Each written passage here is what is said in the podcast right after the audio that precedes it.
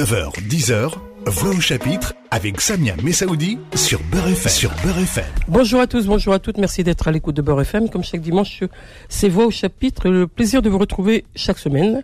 Merci de votre fidélité hebdomadaire. Bonjour Nadia Troubi-Safsaf. Bonjour. Merci d'être là ce matin.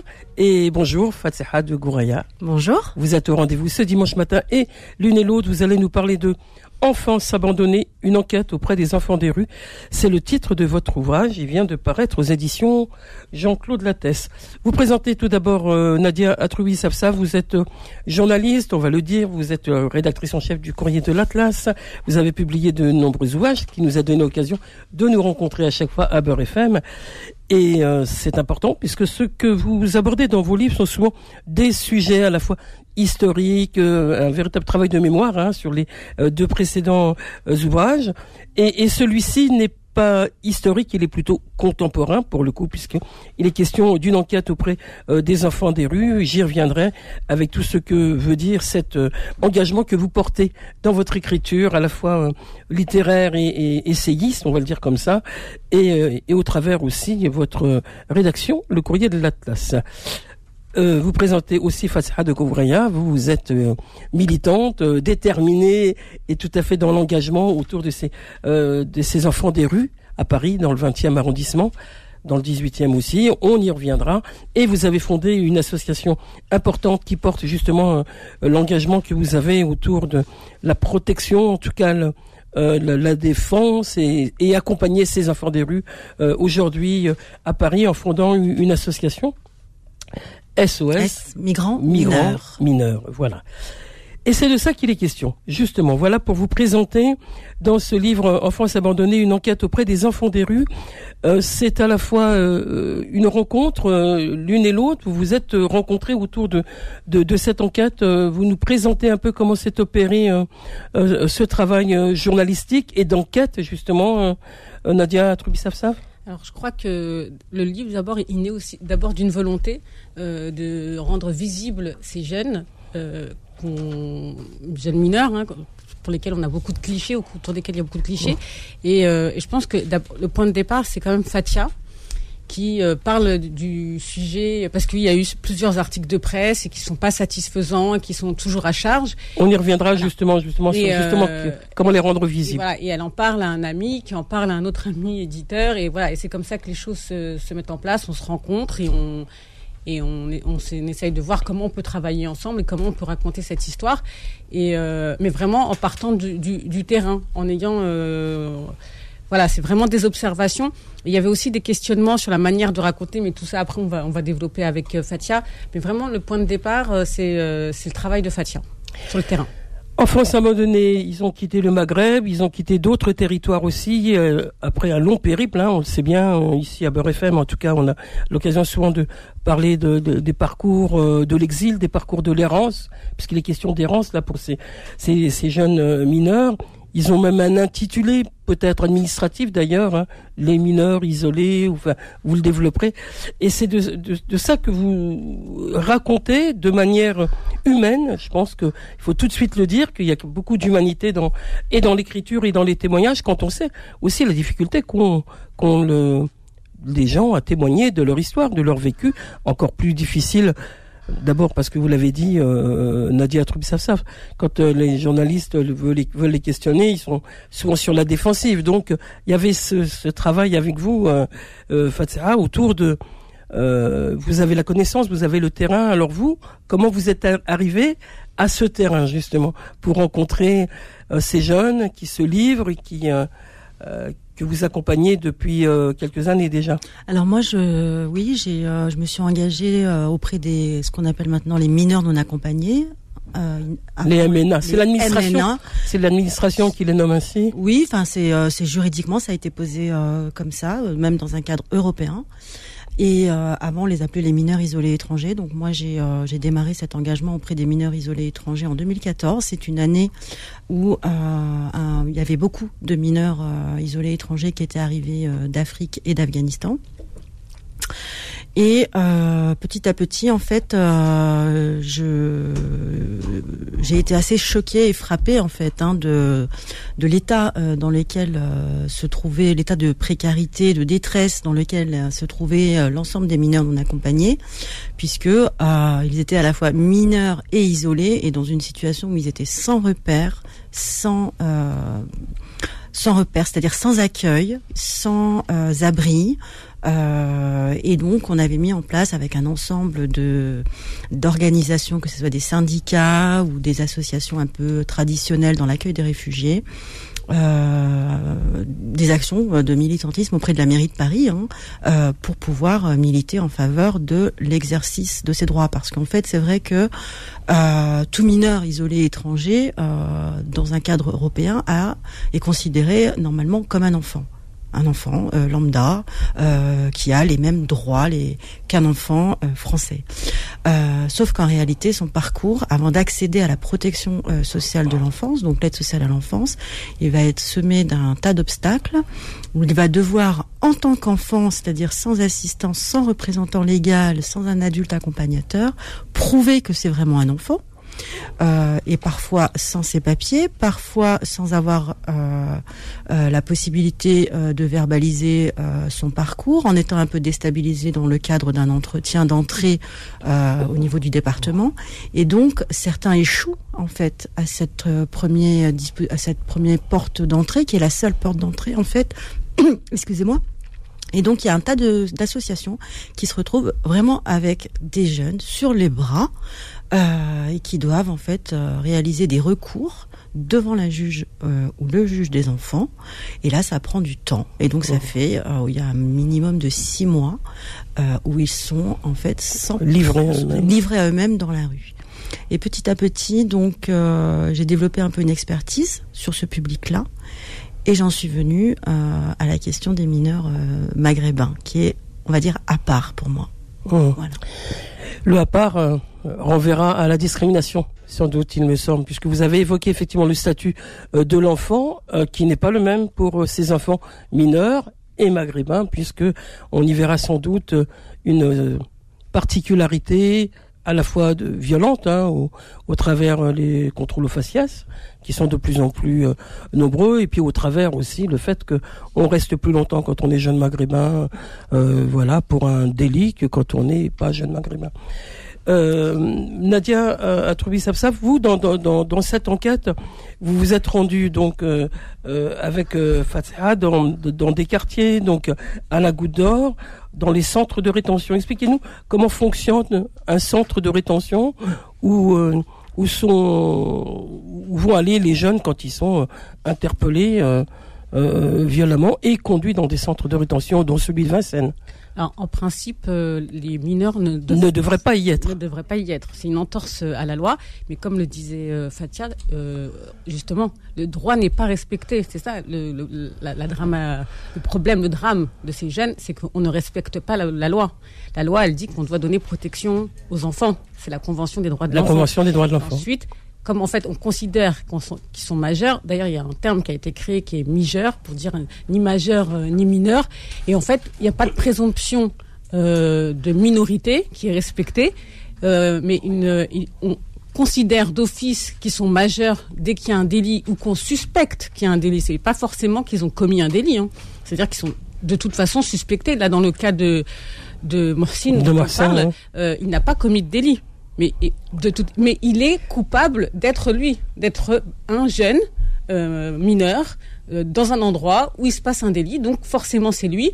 Et on va lui accoler des alias qui vont le rendre majeur.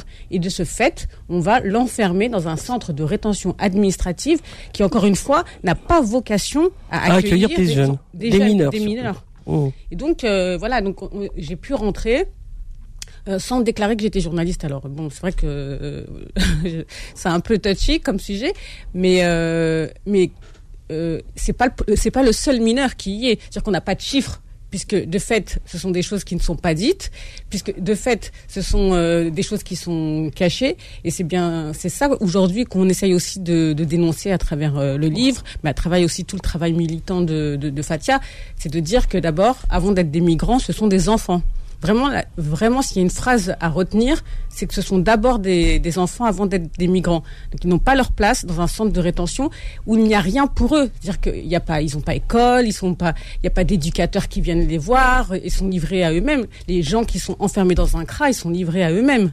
Ils sont désœuvrés. Euh, je veux dire, il y a, déjà qu'ils ont les traumas de l'exil, ils ont le trauma de la séparation. Là, ils se retrouvent encore dans et le trauma aussi de se partir et, comment ils partent, les conditions dans lesquelles ils partent. Oui, et puis là, ils ont le trauma de l'enfermement en étant des, jeunes. Enfin, donc euh, vraiment, pour moi, je, je, trouve qu'il y, a une faute, euh, il y a une faute de l'État. C'est une faute de l'État. On reviendra évidemment sur les responsabilités euh, politiques, institutionnelles de, de ce, cette mise à à l'écart, à la relégation de, de ces jeunes euh, enfants mineurs. Peut-être euh, un mot sur euh, qui, va les, qui, qui, peut leur rendre visite dans, dans les centres de rétention? Les associations peuvent aller dans les centres de rétention? Parce que souvent on dit que dans les centres de rétention, c'est des associations, la Croix-Rouge, la CIMAD et autres organismes qui peuvent, qui peuvent aller voir les, les, les, réfugiés, justement, en tout cas les, les gens qui sont dans les centres de, de rétention. Alors deux choses. Il y a dans les centres de rétention des associations spécialisées dans l'accès aux droits pour tout arrivant, tout primo arrivant, j'allais dire, dans un centre de rétention, qui va essayer d'en fait de faciliter euh, les recours, parce que les délais sont très très euh, courts en fait, euh, pour interrompre une obligation de quitter le territoire français ou une interdiction de revenir sur le territoire français, etc.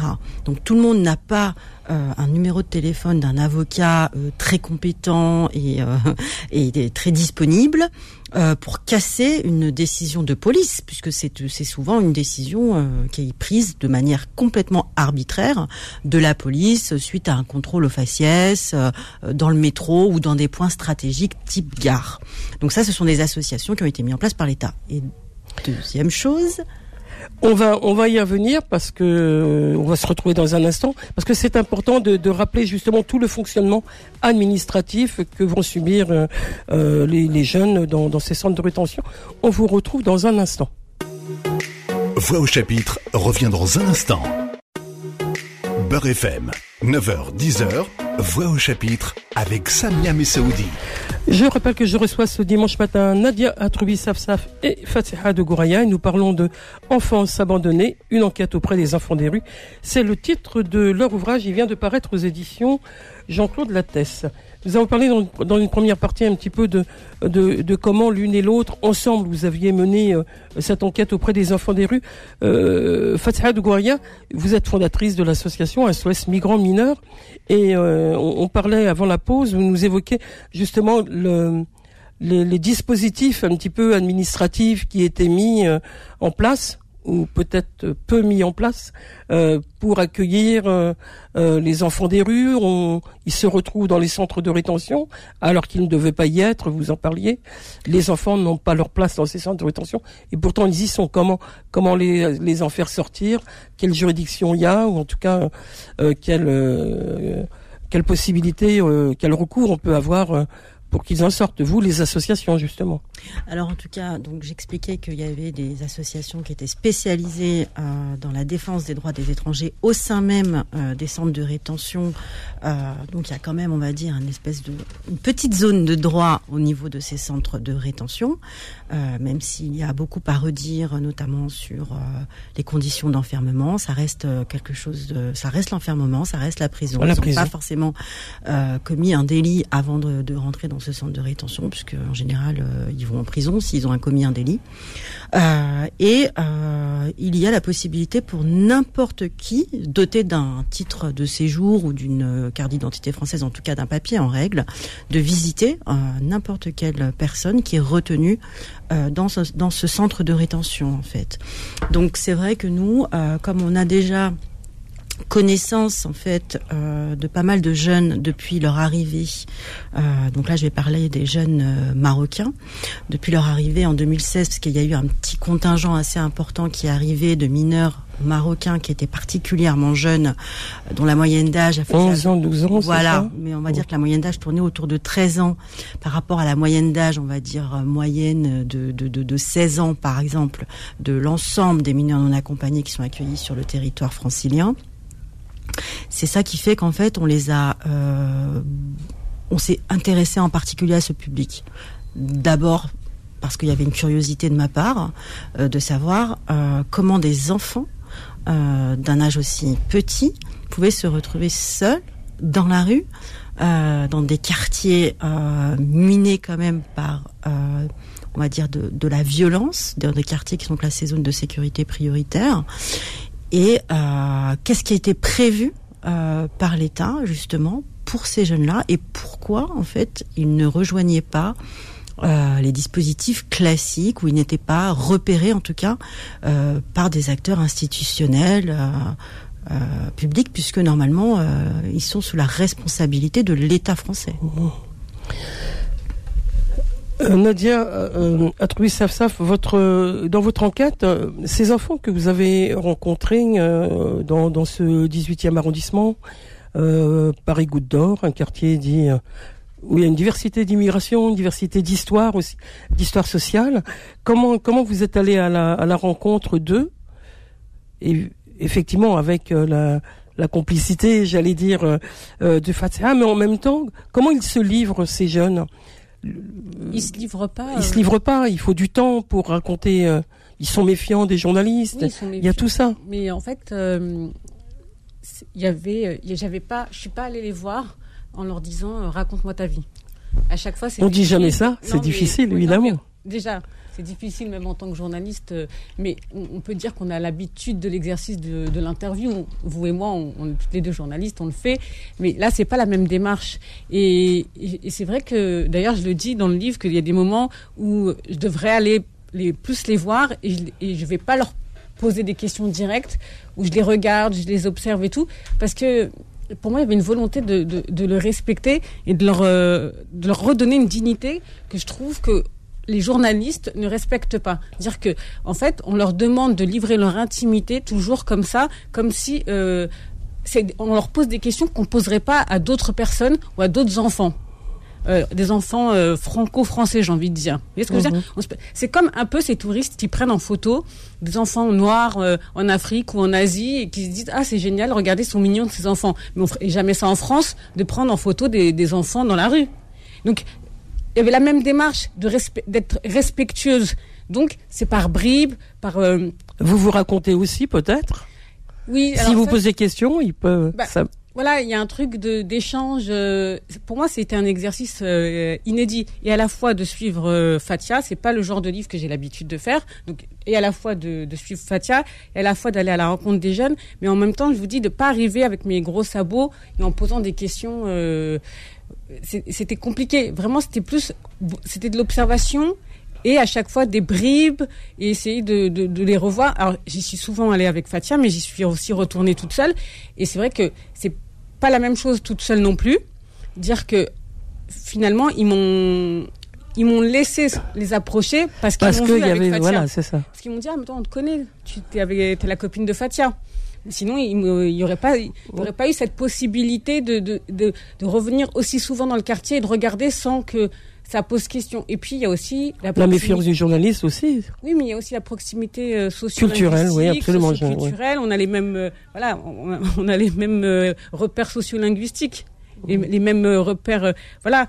Et puis, et je pense qu'ils ont senti aussi que euh, il y avait du respect de ma part et que à chaque fois, je leur ai dit que j'étais maman. Et du fait aussi que je sois maman, je pense que ça les rassure. Mais comme en Fatia, parce que moi, je, lui disais tout le temps, Fatia, mais on dirait que t'es es leur maman. Parce que je pense qu'ils voient aussi en Fatia une figure un peu maternelle. Et Oh. que ils, ils ont, euh, on les dépeint souvent comme des gens qui, et un, un des commissaires, la commissaire avait dit ça dans une réunion publique en disant qu'ils n'avaient pas de hanen, ils n'avaient pas de d'empathie, alors que au contraire, moi, ce que j'ai vu, c'est vraiment des jeunes euh, qui ont de la tendresse et qui ont envie d'en donner et qui ont envie d'en recevoir. Et même entre eux, moi, j'ai vu de la bienveillance. Moi, mais vraiment loin de tous les clichés qu'on peut lire dans la presse. C'est-à-dire que qui s'inquiètent. Les uns les autres, bien sûr. Il y en a qui viennent voir Fatia en me disant, tu sais, il y a un tel, il est pas bien. Euh, qu'est-ce que tu, est-ce que tu peux aller le voir? Est-ce que tu peux appeler machin? On l'a pas vu depuis trois jours. Tu vois? Moi, ça mhm. m'a vachement touché ça, parce que on est devenu euh, une société tellement individuelle que euh, je dis souvent à, à Fatia que ce livre, il m'a beaucoup m'a beaucoup remué. Pourtant, j'en ai écrit des livres et tu sais, vous savez à quel point, sur combien de sujets, euh, puisqu'on les a partagés ici, sur des sujets qui sont forts, porteurs. Mais c'est celui qui m'a le plus euh, pris au trip. Alors, je sais pas si c'est parce que je suis maman, je ne sais pas. Mais regarde, même là, de l'évoquer, euh, ça me donne envie de, de, pleurer parce que je comprends pas qu'en France, on laisse des enfants dehors. Vraiment, je, je n'arrive pas à comprendre Comment on, peut on peut arriver à cette situation Et j'ai dit de nombreuses fois euh, mon admiration à Fatia de gérer, euh, de, voir comment elle, elle gère euh, ça depuis 8 ans. ben oui, voilà, des années, Fatia, que vous êtes engagée, déterminée. Vous baissez jamais les bras? Non. Non. franchement, non. En, lisant toute cette partie où, où, justement vous racontez votre euh, vie de femme engagée. Hein.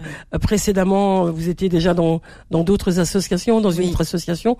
Vous aviez en vous cette envie d'être euh, d'aider l'autre, d'aider les autres. Et il s'est trouvé que c'était euh, pour le, pour le coup depuis plusieurs années ces enfants des rues. Mais pourtant, on reviendra dans une dernière partie de, de, de notre rencontre ce matin.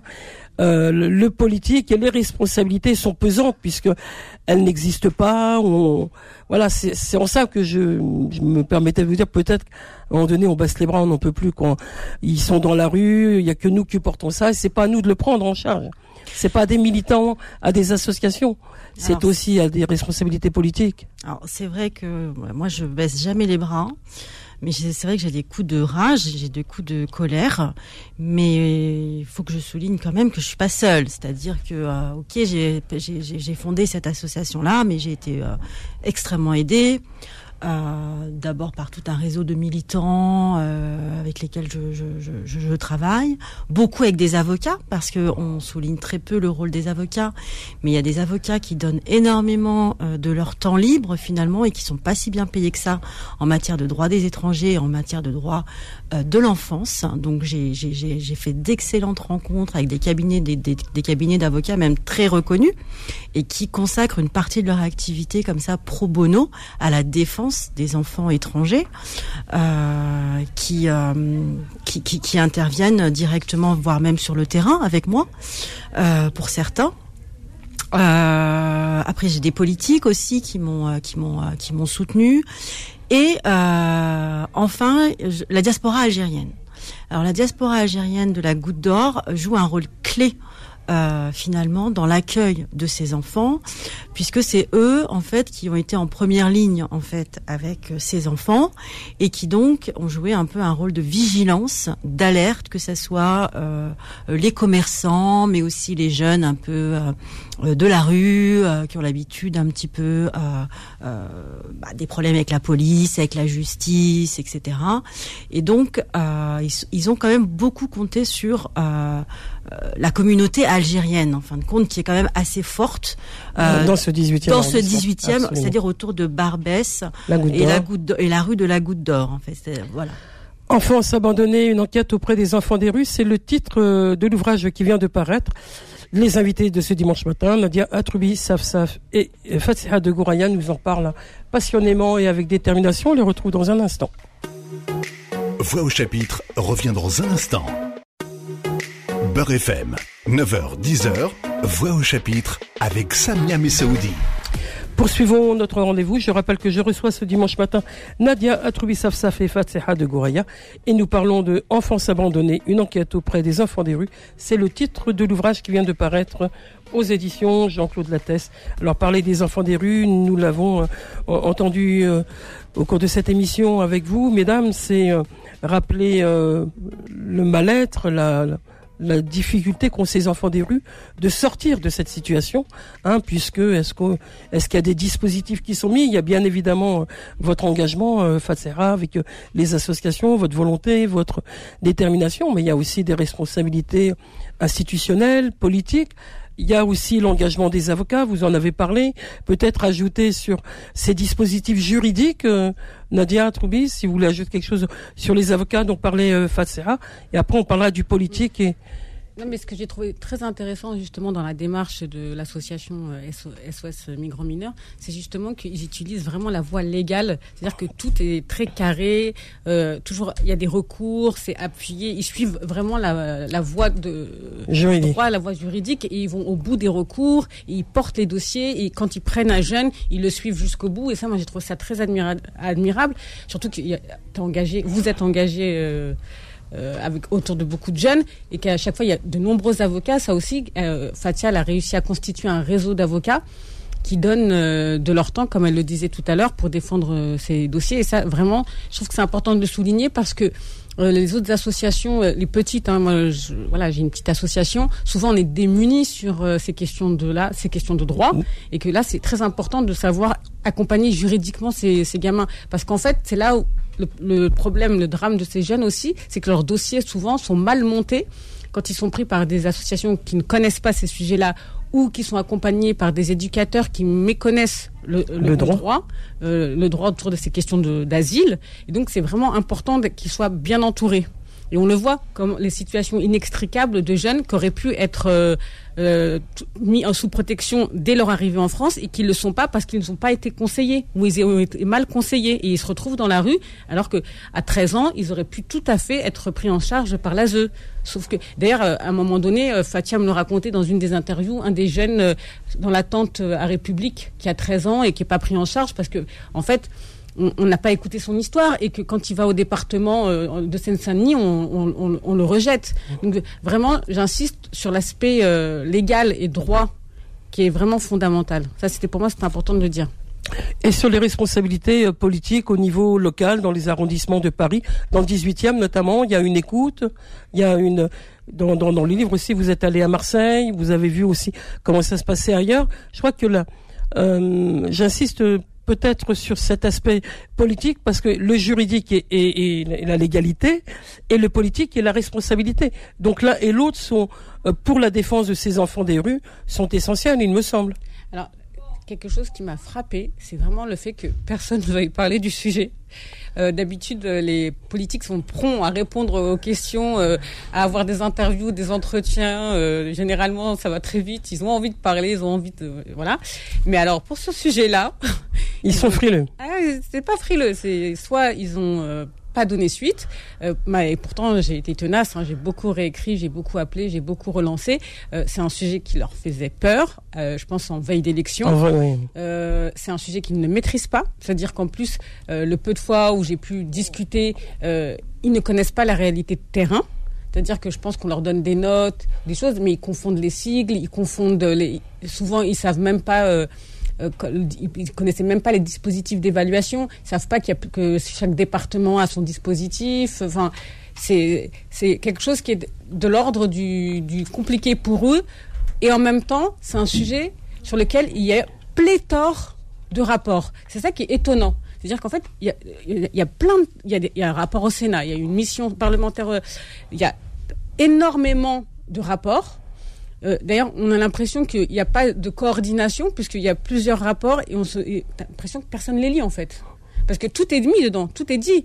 Donc on pourrait y trouver une solution. Après avoir lu le rapport, on pourrait trouver une solution. C'est du courage politique. Bien sûr. Et justement, peut-être euh, encore quelques minutes pour en parler. Les, euh, les dispositifs politiques, vous les attendez, vous, par exemple, à, votre association On a beaucoup plaidé pour un, pour la, un accueil de jour dans le quartier de la Goutte d'Or. On ne l'a jamais obtenu. Euh, Nadia euh, a été témoin de situations où les jeunes euh, prenaient pour, pour zone de répit et de repos, de repli, des laveries ou des squats, des laveries publiques, les squats aussi ah. quand ils se font chasser parce que après il y a eu un dispositif spécial mis en place par la police sur une année pour justement euh, chasser les mineurs marocains du quartier de la Goutte d'Or. Mais en tout cas, euh, nous on s'est dit que en fait, plus ils étaient dans la rue, en contact éventuellement avec des délinquants, plus ils étaient la proie, ils étaient des proies, ils étaient aussi peut-être facteurs de nuisance aussi pour les pour les riverains. Et donc, pour nous, c'est invraisemblable que dans un quartier comme la Goutte d'Or, on n'a pas un seul point d'accueil euh, et d'orientation euh, pour tous les nouveaux arrivants maghrébins. Parce que tous les jours, il y a des Algériens et des Marocains qui arrivent à la Goutte d'Or. Et vous avez, euh, c'est difficile de comptabiliser le, nombre de, jeunes évidemment, mais vous vous en accueillez beaucoup dans, votre, au sein de votre association? Alors nous, on a été mis, on a été en contact avec à peu près, on va dire, plus de 400 euh, mineurs euh, non accompagnés euh, depuis 2016. Et ce sont, ils ont comme particularité par rapport à d'autres mineurs non accompagnés d'être très mobiles. Du coup, ce sont des jeunes qui vont faire des allers et retours dans différents pays d'Europe. Euh, mais sur l'instant T, on va dire qu'ils peuvent se retrouver euh, dans un, une centaine, par exemple, avec différents euh, différents clans. Mais comme vous avez, comme vous l'avez bien souligné, le, le, politique a eu tendance en fait à fermer des, des, ce qu'ils appellent tout le temps les points de fixation des jeunes ou des réfugiés tout simplement. Mais le problème, c'est que fermer un point de fixation parce qu'il y a des plaintes de riverains ou parce que c'est pas entretenu ou parce qu'après il y a des réseaux qui arrivent, des choses comme ça, euh, je veux bien. Mais quelle alternative on propose euh, en, en, matière d'accueil? On a vu par exemple que pour les Ukrainiens, ça a été très rapide. Voyez? Pour les Ukrainiens, j'ai été absolument stupéfaite mmh. de l'accueil qui a été mis en place, de la réactivité des associations. On a même, on voit même des affiches, c'est très bien pour eux. Hein. On voit des affiches qui sont collées dans des gares, c'est-à-dire dans les endroits où ils arrivent, avec euh, des, des, des itinéraires, euh, toute une signalétique, etc. Chose qu'on ne verra jamais euh, pour un public, on va dire, euh, qui n'est pas européen. Et donc c'est le deux poids deux mesures d'une certaine manière, hein, quand même. Oui, et il y a quand même, c'est mesurable, c'est chiffrable. Euh, ça nécessiterait une étude, mais en tout cas, il y a de la discrimination, une discrimination forte. Alors vis-à-vis des Maghrébins. Euh, comment ça s'explique? Je vais pas rentrer là-dedans, mais en tout cas, euh, ce qu'ils ressentent eux, c'est un rejet euh, de, la France. Et, Alors qu'ils attendaient un, accueil de la France, je, disais dans, des témoignages, ils voulaient apprendre le français et puis avoir un, métier ici, s'installer ici dignement. Quoi, ils parlent de dignité aussi, ils parlent d'être accueillis. Ils sont fascinés, oui, par la France. Ils sont fascinés par la France. Ils sont fascinés par l'Europe, par les cultures étrangères. Ils se vendent toujours de dire, bah, je sais pas, je sais parler quatre, cinq langues, euh, euh, voilà. Mais euh, ils vivent au quotidien un rejet euh, qui, a un rejet de la société civile quand ils sortent un peu des quartiers où il n'y a pas d'étrangers, euh, ou un rejet institutionnel quand ils doivent passer par des hôpitaux ou des choses comme ça, où a priori ils portent en eux des stigmates qu'ils rejettent. Et là, on peut pointer la responsabilité de la presse. Infatigable, vous êtes euh, de, de Gouraya.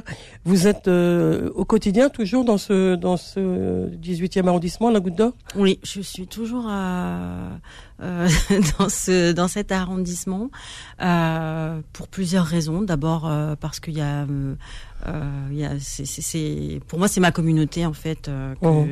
j'ai développé en fait toute tout euh, un, des liens en fait avec les jeunes, euh, ce qu'on appelle les jeunes haraga. Ils avaient 13-14 ans il y a, il y a 5 voilà, ans. Voilà, et maintenant ils sont des, exactement. donc du coup, c'est il y en a, c'est devenu des vrais amis. Il y en a, c'est devenu des bénévoles de mon association voilà. et qui accueillent euh, les nouveaux arrivants. Voilà, exactement. Et, euh, et du coup, il m'aide à, à, exercer mes missions au quotidien. Et j'ai noué un, un, un, vrai lien avec les jeunes haraga que je trouve vraiment adorable et euh, avec qui j'ai envie de, de, poursuivre, parce que je pense que c'est une thématique qui va être amenée à se à devenir problématique, je pense, pour le gouvernement français. Et vous, Nadia Troubi Safsaf, ce, ce livre terminé, vous êtes dans d'autres projets, infatigables vous aussi, des projets d'écriture comme ça. Ce, ce, livre est une enquête, une dénonciation, un constat d'abord, une dénonciation. Vous êtes toujours sur cette ligne euh, oui, d'écriture euh, engagée. Temps, je disais hier à mon éditeur que j'allais prendre euh, une pause parce que vraiment il m'avait euh, bouleversé. Ouais, je ne sais pas si je te, je te, le dis à chaque fois, Fatia, mais euh, je te le redis là publiquement. à chaque fois, je, je pense qu'il faut que je laisse du temps. Euh, parce que j'ai pas envie euh, aussi de d'avoir juste fait le livre et, et, et, et, plus rien. Mais vous retournerez non, du côté de la goutte d'or. à, à Fatia de, de, pouvoir continuer des choses autour des jeunes parce que j'ai pas envie qu'ils se sentent utilisés non plus. Merci à toutes les deux. Merci infiniment pour votre engagement, votre détermination. Enfance abandonnée, une enquête auprès des enfants des rues, c'est ce livre que vous avez fait ensemble. Il vient de paraître aux éditions Jean-Claude Lattès. Au revoir à tous, au revoir à toutes. Merci d'être à l'écoute de Beurre FM. Comme chaque dimanche, j'envoie au chapitre et pour toutes les autres émissions. On se retrouve la semaine prochaine pour un autre rendez-vous. D'ici là, portez-vous bien. Retrouvez Voix au chapitre tous les dimanches de 9h à 10h et en podcast sur beurrefm.net et l'appli Beurre FM.